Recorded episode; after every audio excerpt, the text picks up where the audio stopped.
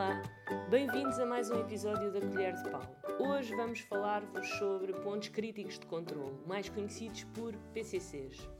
Os pontos críticos de controle são etapas do processo onde o controle tem mesmo, mesmo de ser feito para prevenir, eliminar ou reduzir um perigo até um nível aceitável.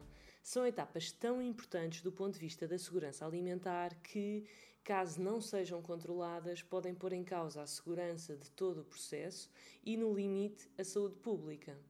Por exemplo, um dos primeiros pontos críticos de controle é normalmente a recepção de mercadorias. Imaginem uma cozinha, seja de um infantário ou de um hotel, de um lar, o que quer que seja. Ao receber as mercadorias do fornecedor, é fundamental fazer, nesse preciso momento, a verificação do estado dos alimentos.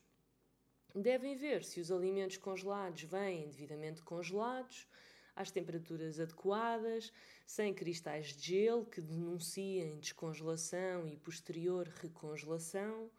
Se os refrigerados vêm à temperatura adequada e não demasiado quentes, se todos os produtos estão dentro da validade e se essa validade é suficientemente grande para permitir o escoamento dos produtos, se o estado da embalagem está ok, ou seja, se as latas não estão amolgadas, se os rótulos uh, estão em português e não estão rasgados e por aí fora. Ou seja, a recepção das mercadorias pode, por exemplo, ser o primeiro ponto crítico de controle. E é crítico porque exige monitorização obrigatória.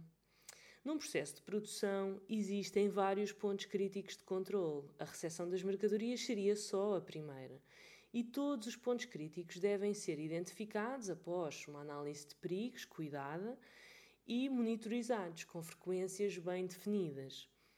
Todos têm de ter definidos limites críticos, que são as tolerâncias que separam a aceitabilidade da não aceitabilidade. Ou seja, não basta dizer que o frigorífico tem de fazer um bom frio, porque isto é muito vago. É preciso definir temperaturas limite, por exemplo, o frigorífico tem de estar no máximo até 4 graus.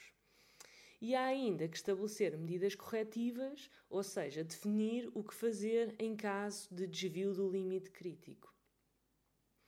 Os pontos críticos, por serem tão importantes, exigem verificação e elaboração de registros, os documentos que comprovam a conformidade dos requisitos. Simples, simples. No próximo episódio vamos falar sobre alergénios. Fala-se imenso neles ultimamente e vamos ver quais são os de menção obrigatória. Até para a semana!